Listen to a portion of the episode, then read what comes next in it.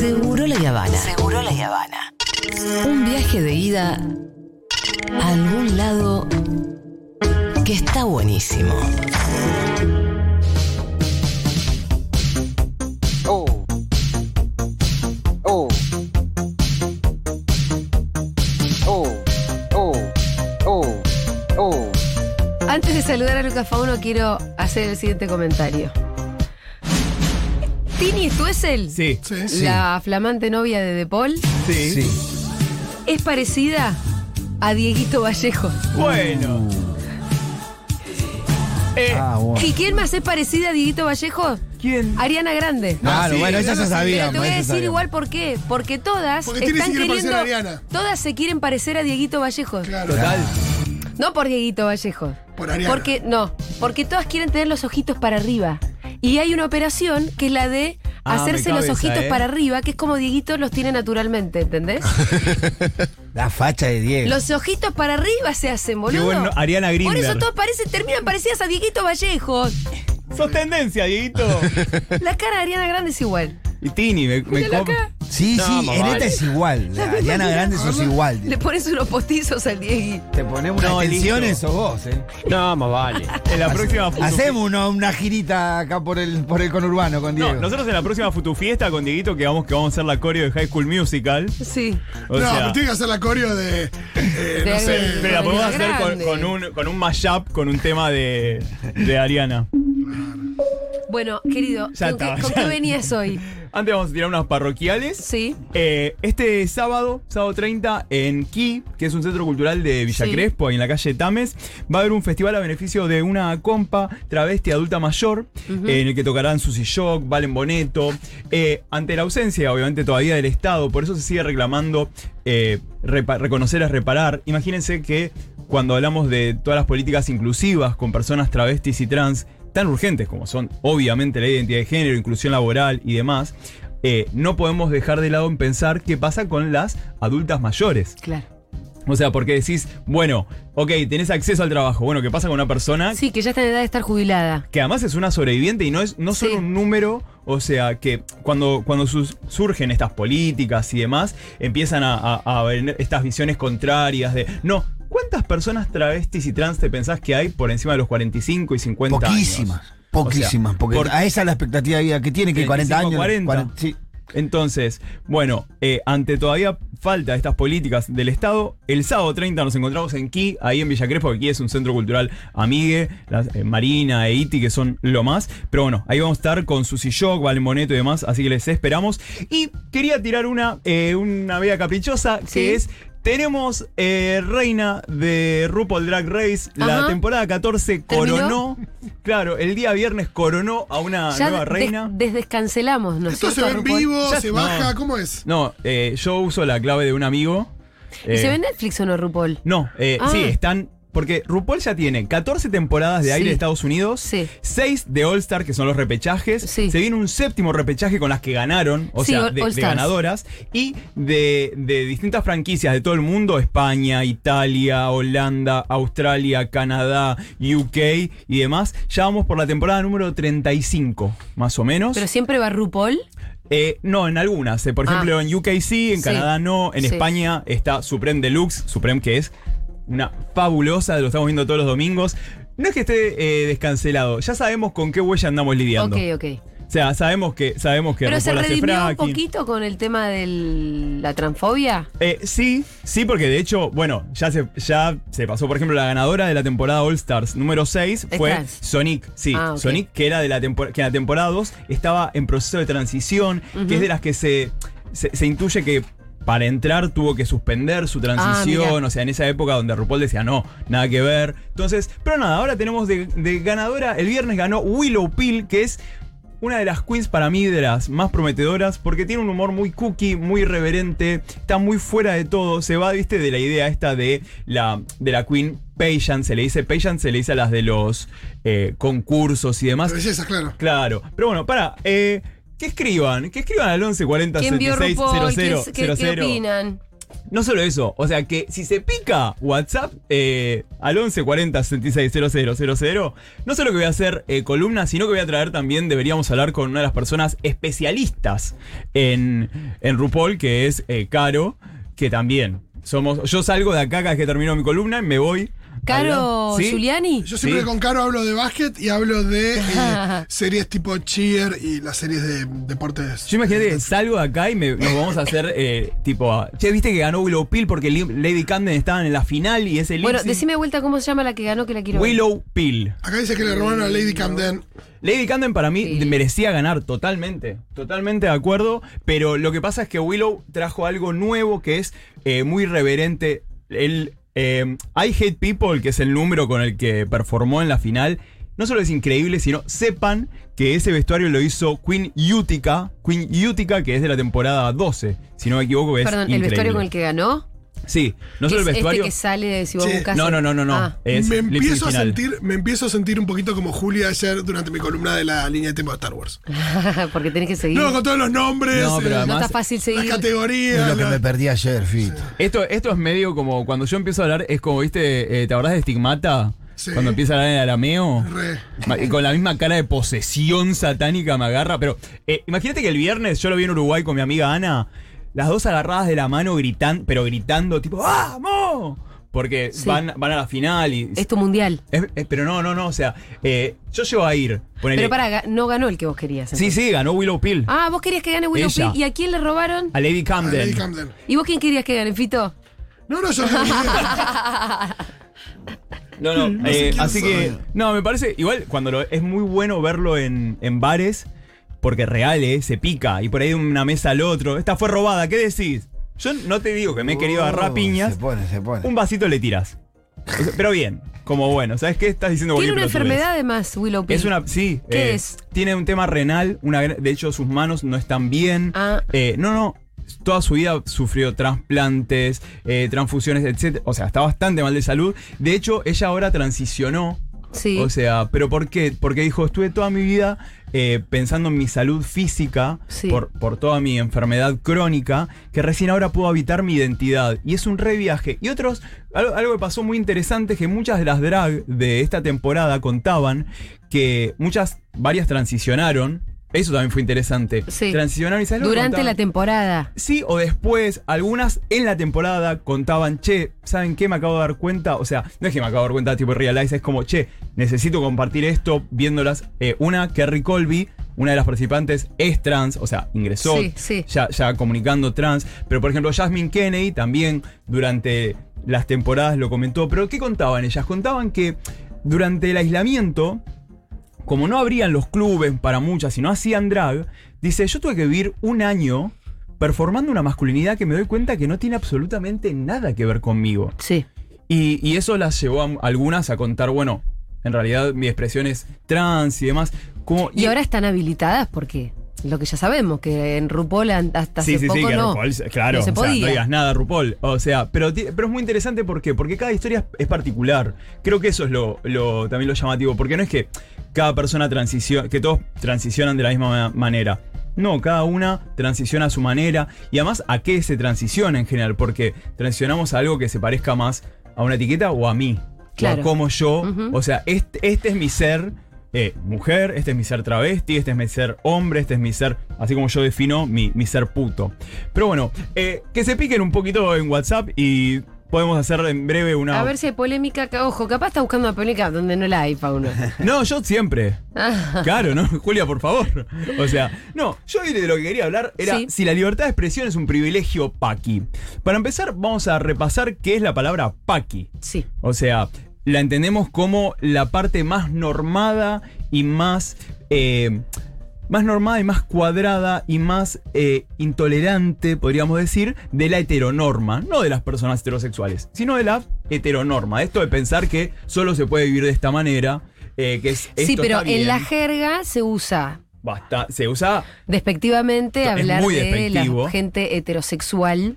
Sí, que para mí es, o sea, para mí no todo heterosexual es paqui. Por eso no Por eso, pasa por que eso está bueno hacer aclarar, porque Total. es un pequeño insulto que en realidad no va tanto a la heterosexualidad, sino a cierta heterosexualidad. Porque de Cuando esa heterosexualidad en realidad es excluyente. De hecho, es muy interesante el origen, eh, que lo aclara siempre Adriana Carrasco, que el origen eh, viene de las tortas de los años 60, como Safina Newbery, que le decían paquidermo por la torpeza en la cama, por Sí. lo molesto. O sea, por eso está bueno también aclarar eso, porque paqui viene de paquidermo, de algo torpe, molesto, que está ahí en el medio, que, que te obstruye todo, que, que es como, imagínate un paqui, un paqui en la Sí. mesa, un paquidermo en tu bar, un paquidermo en tu charla, un paqui, tenés un, se te metió un paquidermo en el chat de WhatsApp. O sea, qué denso.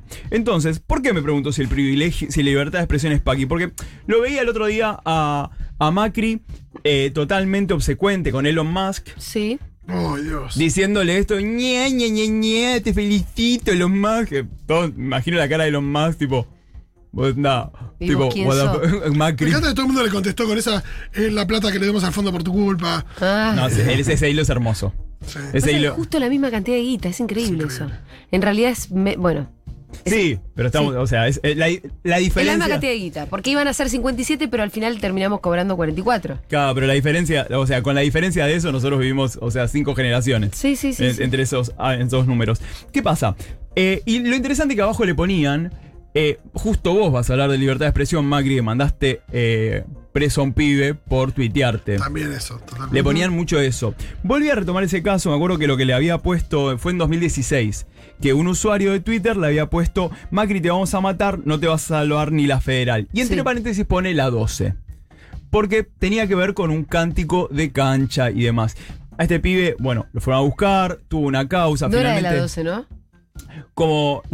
No, parece que no, o sea, después pidió, pidió perdón y demás. Era un nene que Era un estaba nene, boludeando. Claro. Pero. Era como ese capítulo de Alf donde eh, va la- el FBI va a buscar y se encuentra con Brian. Claro. eh, tirándose Sí, sí, en sí. la radio. Es en que- realidad era Alf, pero bueno. Tiene que ver con eso y obviamente el pibe luego fue sobreseído y demás, pero me parece que abrió como algo interesante a lo que Karl Popper llama que es la paradoja de la tolerancia, porque después decís, bueno, ¿qué pasa si con estos mensajes de odio en general, ¿no? Pues esto de, de repente, no sé, vos subís algo y te empiezan a poner, ni, ni siquiera lo de Macri, te empiezan a caer estos, o pones un beso, ponemos algo LGBT, o pongo una nota o lo que sea, o cuando me estoy quejando, no sé, faltan derechos eh, para las personas viviendo con VIH y abajo te ponen eh, moritecidos o, o te empiezan, ¿por qué yo tengo que pagar esto con mis impuestos y demás?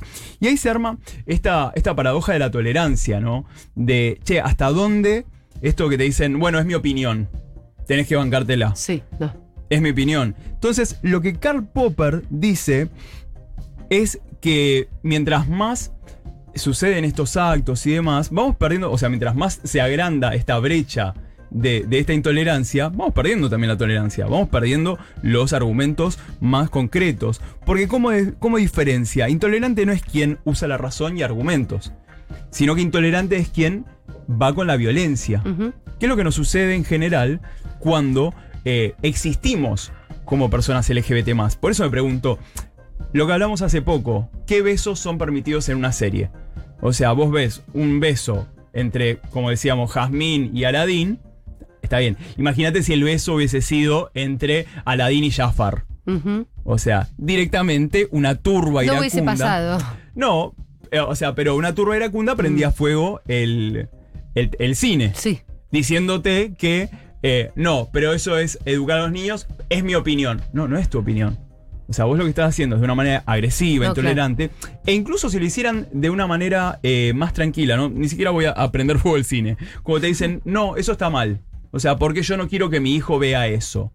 O sea, de vuelta, ahí no hay argumento, ahí no hay razonamiento, ahí lo que hay es homo-odio. Sí. O sea, entonces, de repente, la libertad de expresión, o sea, en las personas Sí, LGBT. el problema es cuando la libertad de expresión justifica eh, discursos de odio. Total, y además, de repente, la libertad de expresión eh, en personas LGBT, por ejemplo, termina reduciéndose a existir. Claro. No es que, que te digo, che, esta es mi opinión, o che, yo opino tal cosa, Sí, no sí. estamos de acuerdo. No, directamente es, eh, aparece en esto de no sexualicen a las infancias.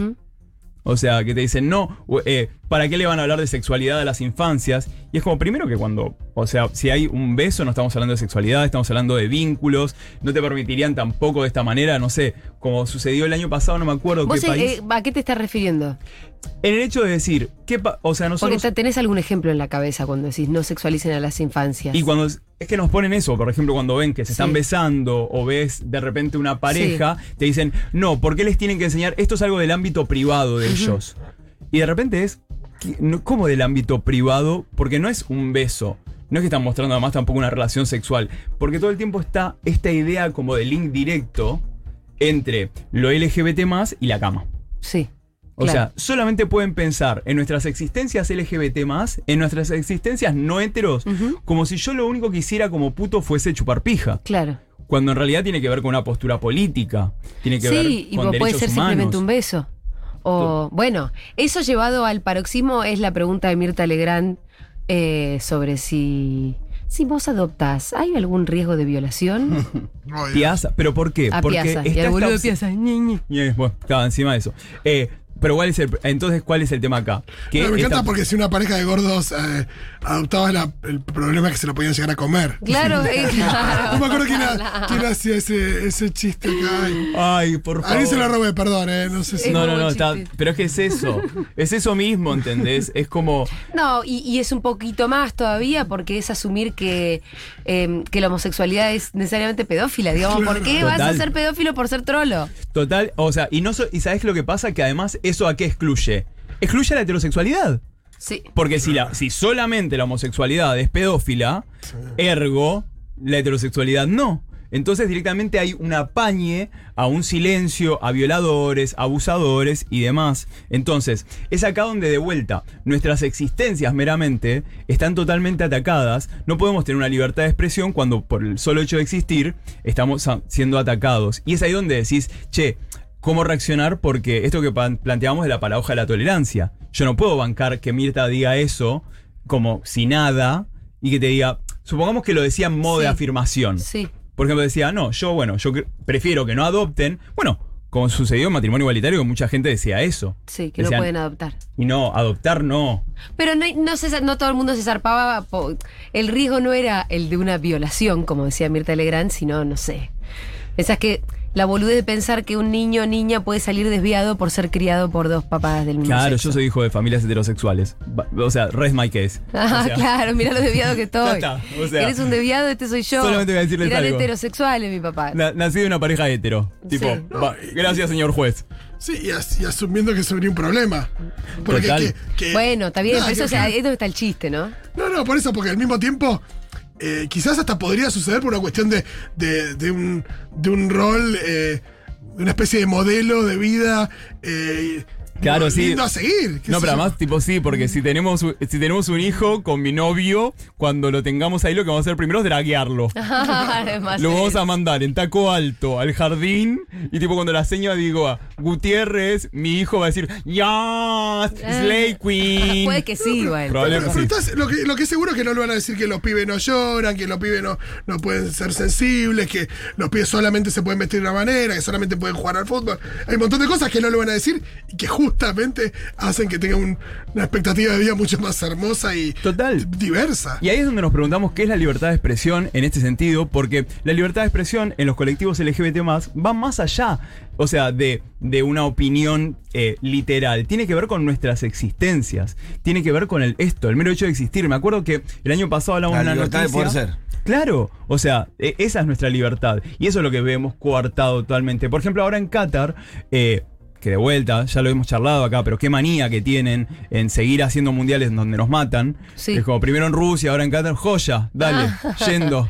Sí. Digo, decís, Me parece horripilante el mundial en Qatar, eh, aunque lo vayamos a ganar. obviamente lo vamos a ganar, pero Pero además es un ya, país de ya- mierda. digo, ya ganamos uno en una dictadura. Ya. Digo, estamos acostumbrados. tiene que ver con una cuestión de pensar que los putos, los trolos, eh, tortas, trabas y demás no tenemos pasión por el fútbol y demás es, o por ahí si no tenemos la pasión no creemos que es algo popular y necesario y que es algo totalmente celebratorio. Ahora, de repente que hagan Qatar y que haya como un alegar demencia de esto, es terrible. Y vieron que hace poco pasó lo de las banderas. Cuando están muy atentos en otras cosas, ¿no? Cuando están, por ejemplo, tan atentos para no permitirle a jugadores rusos participar del mundial sin ningún motivo, sin ninguna. sin- y sin embargo, en esas cosas sí están. ahí sí. Ahora, cuando no te dejan manifestar tu, tu elección sexual, ahí nadie. mirando hecho, todo para otro lado. No podés llevar banderas. No podés llevar banderas LGBT. O sea, eh, No, Al no solamente eso. seguridad, te lo el- el- uno de los representantes del gobierno de Qatar dijo que, que aconsejaba no tener ninguna manifestación de, en ese sentido porque podrían recibir. No se hacía cargo de lo que le podía Claro, pasar. Al Ansari, es ese, Una que es el jefe de hermano. seguridad de Qatar, que también sabe lo que dijo. Yo, si veo a alguien con una bandera Se la saco LGBT, se la saco. Sí. ¿Saben por qué? Porque le puede pasar Para algo. cuidarlo. Para cuidarlo. Sí, sí, claro. O sea, dijo eso. Por ejemplo, en Rusia lo que hicieron un grupo de activistas que fue muy hermoso, que fue, iban a todos los partidos, cada uno con una camiseta de un color, tipo la de Holanda, la de esto, no sé qué, y se iban poniendo juntos, en todas partes. Entonces vos veías la bandera del orgullo moviéndose por todos lados. buenísimo, O sea, buenísimo. entonces, para cerrar, básicamente es eso, es pensar. Por eso yo me quedé muy, me quedé muy colgado con esta expresión, obviamente que me detona Macri encima, de pensar cuál es la libertad de expresión cuando nuestra existencia es la amenazada, cuando nuestra existencia es la que detona todo esto. Obviamente que para mí lo más importante es seguir fomentándola, pero para seguir fomentándola, lo importante es hacerlo en red. ¿Por qué? Porque todas estas cuestiones no es solamente, no es responsabilidad del colectivo LGBT es una responsabilidad colectiva, de que entre todas, todos y todes sigamos pudiendo hacer de que nuestros besos no sean un peligro, de que nuestras infancias no sean una amenaza, de que nuestras maternidades, paternidades, saternidades y demás no sigan siendo eh, algo vedado. Estamos en un país con apenas cuánto, o, eh, 10 años, o sea, 10 años de ley de identidad de género y 12 de matrimonio igualitario. Imagínate que en más, ¿cuánto tiene Argentina? De 1810 acá, 112 años. De esos 112 años de Argentina, recién un 10% tenemos de reconocimiento legal de las personas LGBT y que sabemos que es la base. Entonces, me parece que sí es importante pensarlo como algo colectivo.